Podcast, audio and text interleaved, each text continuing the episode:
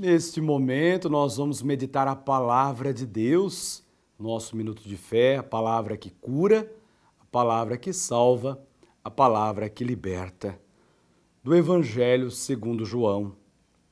Naquele tempo, disse Jesus a seus discípulos: Como Pai, como meu Pai me amou, assim também eu vos amei.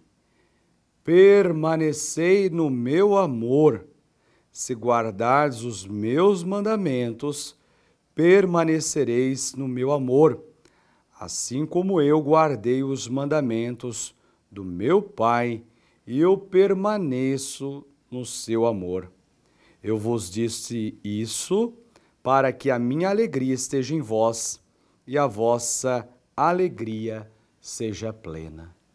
Palavra da salvação. Glória a vós, Senhor. Neste mês de maio, mês mariano, dedicado a Nossa Senhora, nesse tempo solene em que Cristo, nossa Páscoa, foi molado, ainda vivendo essa semana, a quinta semana do tempo da Páscoa, nós somos chamados, convidados a permanecer no amor do Pai. Permanecer como o Pai me amou. Né? Esse permanecer junto quer dizer guardar a Sua palavra. Eu permaneço com Jesus, mas não guardo os seus mandamentos, eu não terei alegria, alegria verdadeira. Veja, é, permanecereis no meu amor, assim como eu guardei os mandamentos de meu Pai. Eu vos disse isso para que a minha alegria esteja em vós e que a minha alegria seja plena, que a vossa alegria seja plena.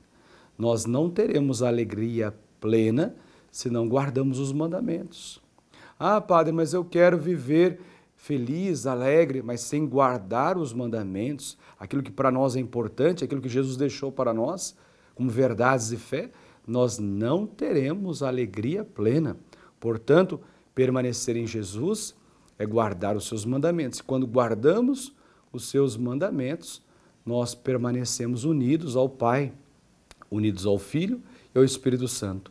Estaremos unidos à Trindade Santa, que nos dá a plena alegria. Que esta palavra se cumpra na vida de cada um de nós, nesse minuto de fé, preparando assim para celebrarmos a grande festa da nossa querida padroeira, a Senhora de Fátima, a padroeira da nossa rede de vida, que ela interceda por nós.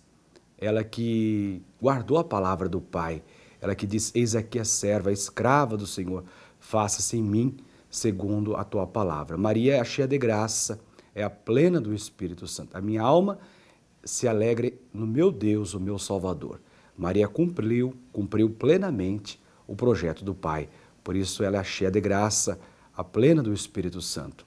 Com Maria, nossa mãe, nossa poderosa intercessora e protetora aqui da Rede Vida, peçamos também que possamos viver juntos a alegria que brota do coração do Pai, guardando assim os seus mandamentos. Louvado seja nosso Senhor Jesus Cristo, para sempre seja louvado. O Senhor esteja convosco, Ele está no meio de nós. Por intercessão de Nossa Senhora do Rosário de Fátima, desça sobre vós, sobre a sua família, sobre a sua casa, sobre o seu trabalho, a bênção, a saúde e a proteção do Deus que é todo-poderoso. Pai, Filho e Espírito Santo. Amém. A batalha é grande, mas a vitória é certa.